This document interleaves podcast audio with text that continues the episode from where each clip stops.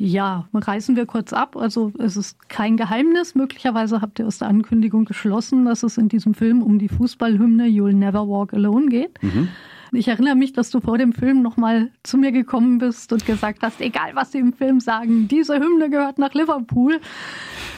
Ja, auf jeden Fall. Aber es gibt inzwischen auch andere Vereine, die sich ähm, dieses Lied angeeignet haben. Und äh, für viele Menschen steht es jetzt wirklich für Fußball allgemein.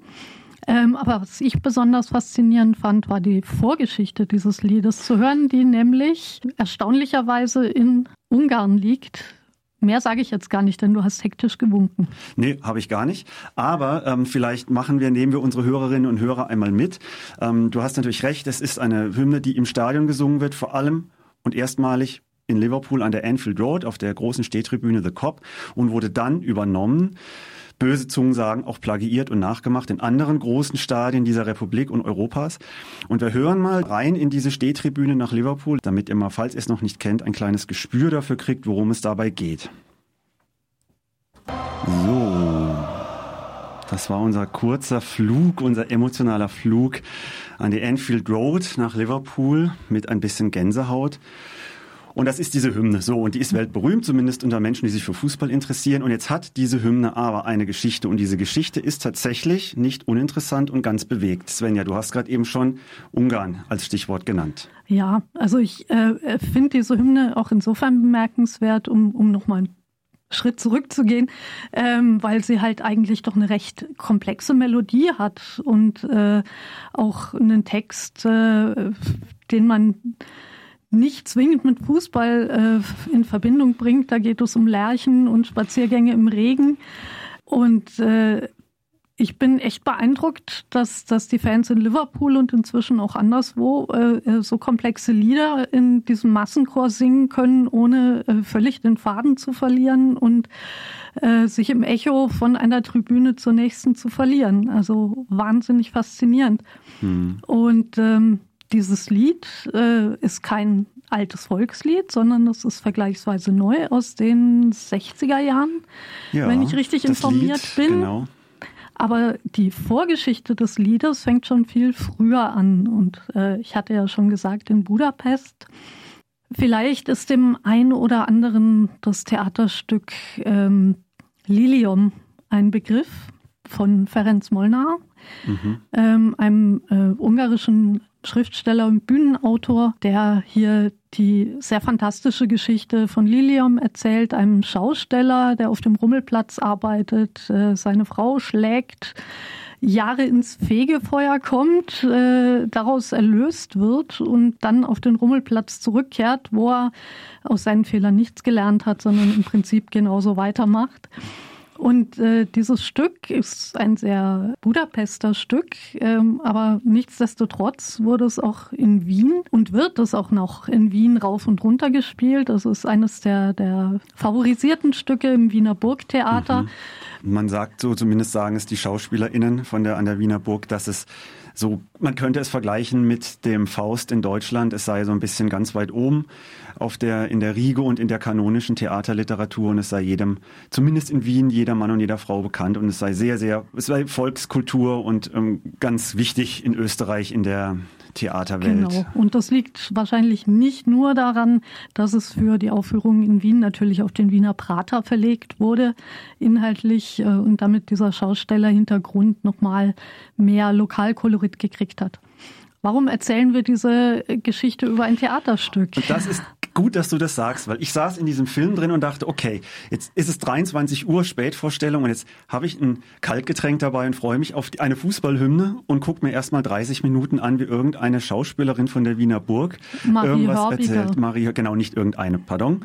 ähm, wie Frau Hörbiger über ein Theaterstück spricht. Und das ist die große Frage. Warum erzählen wir das? Warum erzählt der Film das? Also dieses Theaterstück stammt äh, aus den 20er, 30er Jahren. Und der Autor Ferenc Molnar musste emigrieren und äh, ist nach New York gereist. Und was machen äh, Menschen, die emigrieren und nicht mehr in ihrer Muttersprache schreiben können.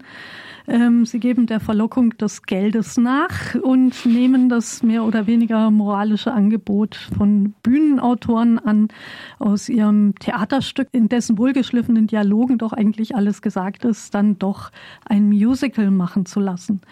Und genau das ist mit äh, Lilium passiert. Also Ferenc Moller hat zögerlich, aber dann doch äh, aus Geldnot die Rechte verkauft an um, die ähm. Herren Rogers und Hammerstein. Also auch nicht irgendjemanden, hm. sondern auch schon vielleicht ja. die großen, die, die Grandfathers, Godfathers of American Musical Szene. Ja, kann man schon so sagen. Und äh, die haben natürlich aus dem ähm, in Europa erfolgreichen Bühnenstück ein in den USA erfolgreiches Musical gemacht mit dem schaustellermäßig passenden Titel Karussell. Genau. Und aus diesem Musical, da gibt es eben ganz am Schluss eine äh, traurige Todesszene von diesem, äh, ja gut, sie haben haben das Ende wahrscheinlich schon ein bisschen verändert, aber es gibt am Schluss eben dieses wunderschöne Lied gesungen von der Tochter äh, der Lilium-Figur. You'll never walk alone. Wer hätte es gedacht, ja. So, und jetzt ist das so, dass wir jetzt bei der letzten Szene des Musicals sind und jetzt sind wir aber immer noch längst nicht an der Enfield Road in Liverpool, denn dann passierte Folgendes. Ein Musiker namens Gary. Gary.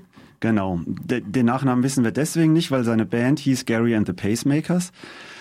Hörte dieses Musical und hörte diesen Song. War im Kino. Es gibt nämlich eine Verfilmung dieses Musicals, leider nicht so berühmt äh, und nicht so erfolgreich, weil nicht wie ursprünglich geplant Frank Sinatra die Titelrolle eingenommen hat, sondern irgendjemand anders.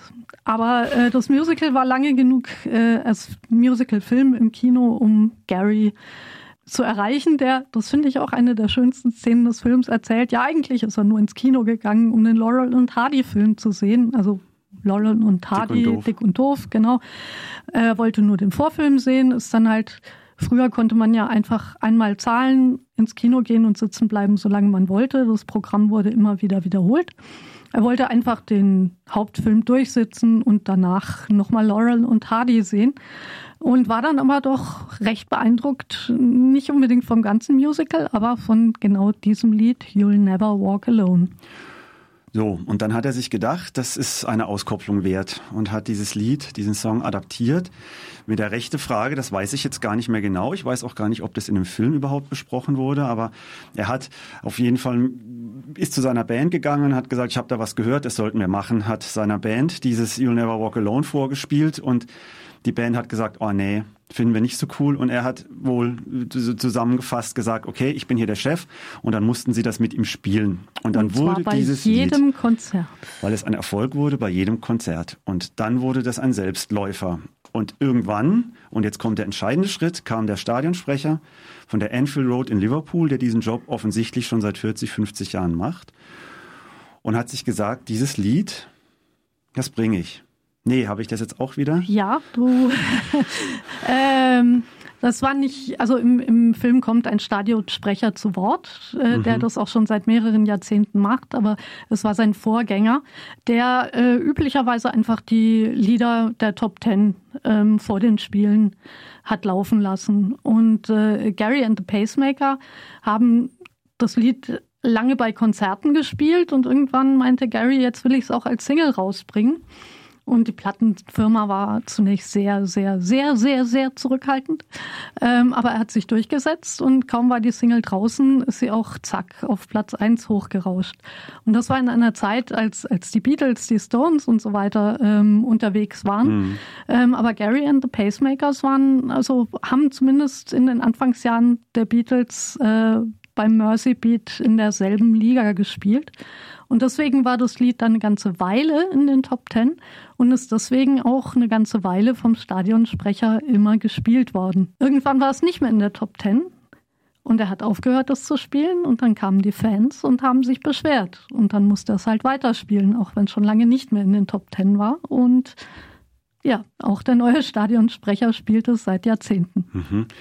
Und er sagt gleich am Anfang dieses Films, da werden so die, also es ist eine Dokumentation und es werden so die, wie das oft üblich ist bei Dokus, die paar Einblicke aus dem Film schon so teaserartig vorangeschnitten, bevor es dann der Titel losgeht und die Titelsequenz. Und da sagt dieser Stadionsprecher sinngemäß diese Worte, es sind 2 minutes 39 Pure Magic. So, das ist so, dieses Lied läuft und jetzt ist es seit den 60er und 70er Jahren diese Hymne in Anfield und es vor dem Stadion, vor dem Spiel wird dieses Lied gespielt und dieses ganze Stadion singt mit und ist unter anderem auch dafür weltberühmt. Jetzt haben wir diese Geschichte dieses Stückes oder diese Entwicklung, wie es dazu kam, erzählt und was der Film auch noch macht. Und das finde ich ganz interessant, dass er auch so diese Kultur, die um dieses Lied herum entstanden ist in Liverpool, also auch schon in Bezug auf den Fußball die Identität, die damit einhergeht, deutlich macht. Und das ist ganz wichtig. Man kann nicht über Liverpool sprechen, ohne den einen oder anderen auch dunklen und tragischen Aspekt in der Geschichte dieses sehr, sehr interessanten und äh, beeindruckenden Fußballvereins anzusprechen. Es gab in den 80ern diese fürchterliche Stadionkatastrophe in Hillsborough und Sheffield in einem Stadion, als wo durch, durch ein fehlgeleitetes und unausgegorenes Polizei- und Sicherheitskonzept immer mehr Menschen in den Fanblock hineingelassen wurden und ganz fürchterlich in einem Tunnel, der nur bergab ging, in den Block reinkam und es zu einer Eigendynamik kam, die dazu führte, dass viel zu viele Menschen in diesem Block drin waren. Also so ähnlich bei, wie bei diesem Love Parade-Ding ja. äh, in Duisburg.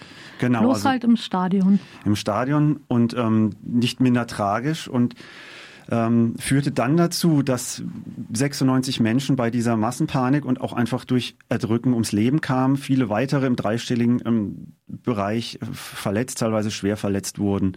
Und die Polizei, das ist mittlerweile durch eine umfangreiche Aufarbeitungs-, auch juristische Aufarbeitungskampagne nachgewiesen und alles belegt, da schlicht und ergreifend versagt hatte, hätte, hatte.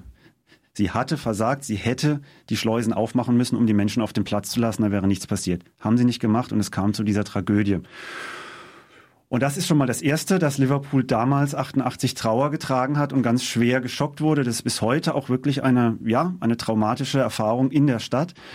Und dann ging es weiter, nämlich dahingehend, dass die Sun, also dieses Boulevardblatt, eine Kampagne gestartet hat gegen die Fans aus Liverpool und pro Polizei und Lügen in die Welt gesetzt hat im Sinne von, die Fans haben sich falsch verhalten und sie hätten die Polizisten bedroht und ganz geschmacklose Dinge mit denjenigen getan, die schon verstorben waren und geplündert.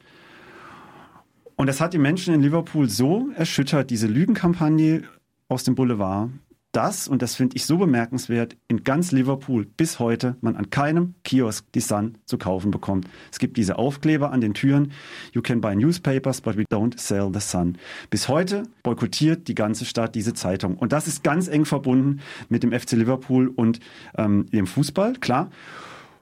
Und in diesem Zusammenhang spielt diese Hymne natürlich auch eine Rolle. Wenn dann die Angehörigen sagen, ja, nachdem wir dann diese juristische Aufarbeitung formal gewonnen hatten und man uns recht, recht gegeben hatte, sind wir raus und haben dieses Lied gesungen und da haben wir gemerkt, wir sind irgendwie eine Gemeinschaft, wir sind gemeinsam durch diese Tragödie gegangen. Das macht sie nicht weniger tragisch, aber es hilft uns, diese Solidarität zu spüren.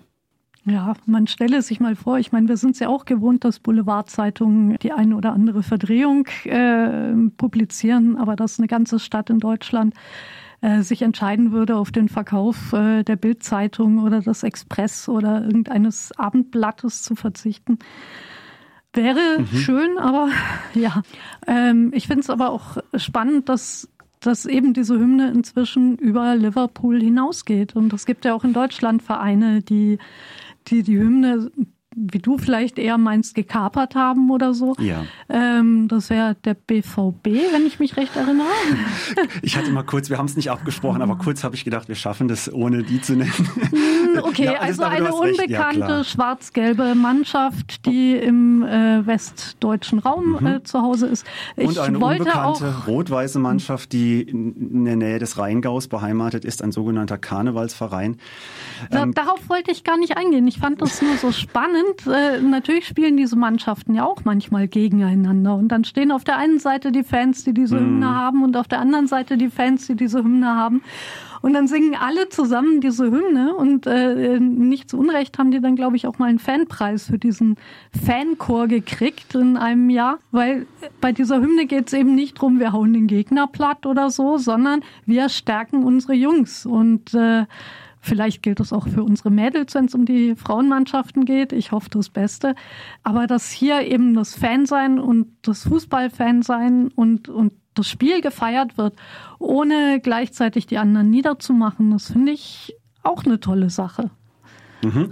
Ähm, ja, interessante Sichtweise. Ich finde es in zwei Ebenen. Zum einen ist es so, dieses Lied ist, haben wir jetzt ausführlich besprochen, ähm, in Liverpool beheimatet im Zusammenhang mit dem Fußball. Und die anderen Vereine haben natürlich gesehen, das wird da gesungen und das ist da voll cool. Das können wir auch, deswegen machen wir das auch. Und deswegen ist das auch in Fan, Fußball-Fankreisen, in Menschen, die sich sehr intensiv auch für Fußballkultur interessieren, eine relativ ein, eindeutige Sache. Dieses Lied gehört nach Liverpool und sonst nirgendwo hin. Alles andere haben es nachgemacht. Das ist nicht das Original, egal ob es dann auch schön klingt, ist nicht das Original. Das ist das Erste. Und das Zweite ist, dass ich, das kommt ja in dem Film auch interessanterweise von einem Dortmund-Fan ähm, zum Ausdruck, und dem schließe ich mich an, dass ich, ich mir denke, ja, ein bisschen ist Fußball ja auch schon mal es darf auch mal ein bisschen Rivalität sein. Es muss nicht zu körperlichen Auseinandersetzungen kommen und es muss nicht unschön werden, aber ich finde, Fußball macht auch deswegen Spaß, weil man jetzt einfach mal parteiisch sein kann und weil man sagen kann, es ist letzten Endes ein Spiel. Ich bin für Mannschaft A und deswegen ist Mannschaft B jetzt mal 90 Minuten lang doof. Deswegen macht es Spaß. Okay, und wenn man okay. dann sagt, jetzt singen wir aber zusammen irgendwie ein Lied, ich bräuchte das nicht und das fand ich ganz schön, dass dieser Dortmunder, ähm, der wirklich auch sehr engagiert ist in der Dortmunder Fanszene, das ähnlich gesehen hat. Aber das ist natürlich ein Standpunkt von vielen und man darf das gerne, ist ja klar, auch anders sehen und kann das, wie man so schön sagt, diskursivieren. So, jetzt haben wir sehr lange über das Lied gesprochen, über, über Fußball, Fußball, und Kultur. Und über Musik, genau. Und genau. Und jetzt hören wir uns dieses Lied auch einfach mal in Ruhe an, in einer wunderbaren Version, nicht von Gary and the Pacemaker, sondern natürlich von Johnny Cash.